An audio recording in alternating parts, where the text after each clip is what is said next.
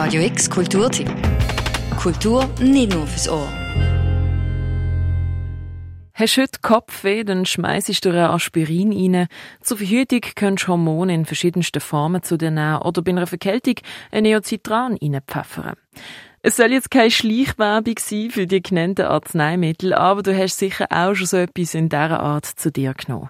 Und hast du jemals überlegt, woher die drin enthaltenen Wirkstoffe kommen und was die Vorläufer von heute gängigen Mitteln sind? Dem auf die Spur gehen kannst du in der neuen Ausstellung Tierisch, vom Tier zum Wirkstoff im Pharmaziemuseum. Die Ausstellung möchte vor allem zeigen, dass Tiere äh, in der Menschheitsgeschichte eigentlich durchgehend eine große Rolle gespielt haben als Rohstoff, als Rohstoff für Pharmazeutika und dass sie das auch gemacht haben, noch lang bis mit ins 20. Jahrhundert und auch heute noch im 21. Jahrhundert. Die Ausstellung möchte so eigentlich einen Teil von der Geschichte von der Pharmazie beleuchten, der bis jetzt ähm, nicht sehr sichtbar war sagt der Co-Kurator Elias Bloch.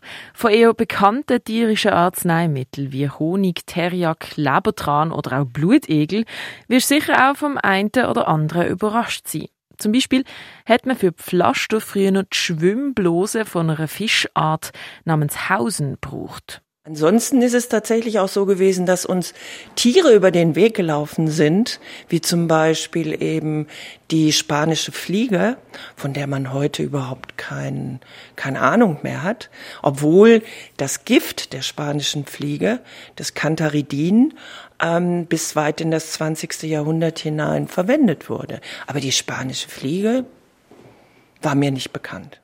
Seit Co-Kuratorin Dr. Barbara Orland. Mit wachsendem Fortschritt hat sich natürlich auch der Einsatz und Herstellung von tierischen Arzneimitteln verändert. Gerade die Industrialisierung und vor allem die industrielle Schlachtung ab Mitte 19. Jahrhundert hat Medizin vorantrieben, sagt Elias Bloch. Und die Schlachtabfälle werden dann gebraucht von der Pharmazie als Rohstoff. Das hat vor allem zu tun damit, dass man ähm, die Hormone ähm, entdeckt. Hormone sind Stoffe, wo der Körper oder wo Körper selber produzieren um gewisse chemische Reaktionen im Körper herbeizuführen. Und ähm, genau, die können dann eigentlich mit Hilfe von ähm, Schlachtabfällen, also oft auch Organen von Tieren, ähm, als Medikament produziert werden. So. Heute können die meisten Hormone und Inhaltsstoffe eigentlich synthetisch hergestellt werden. Die meisten, aber nicht alle. Ein hormonelles Arzneimittel, das zum Lindern von Wechseljahrbeschwerden eingesetzt wird, Premarin, wird bis heute aus dem Urin von schwangeren Stuten hergestellt.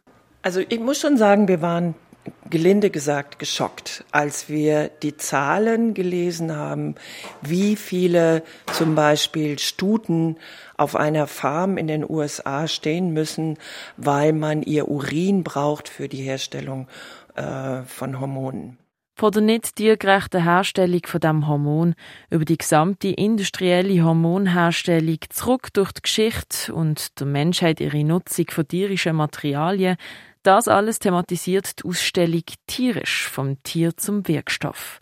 Unter dem Thema Tierisch haben auch das Museum der Kulturen, das Antike Museum und das Historische Museum Ausstellungen, wo alle andere Aspekte vom Tier untersuchen.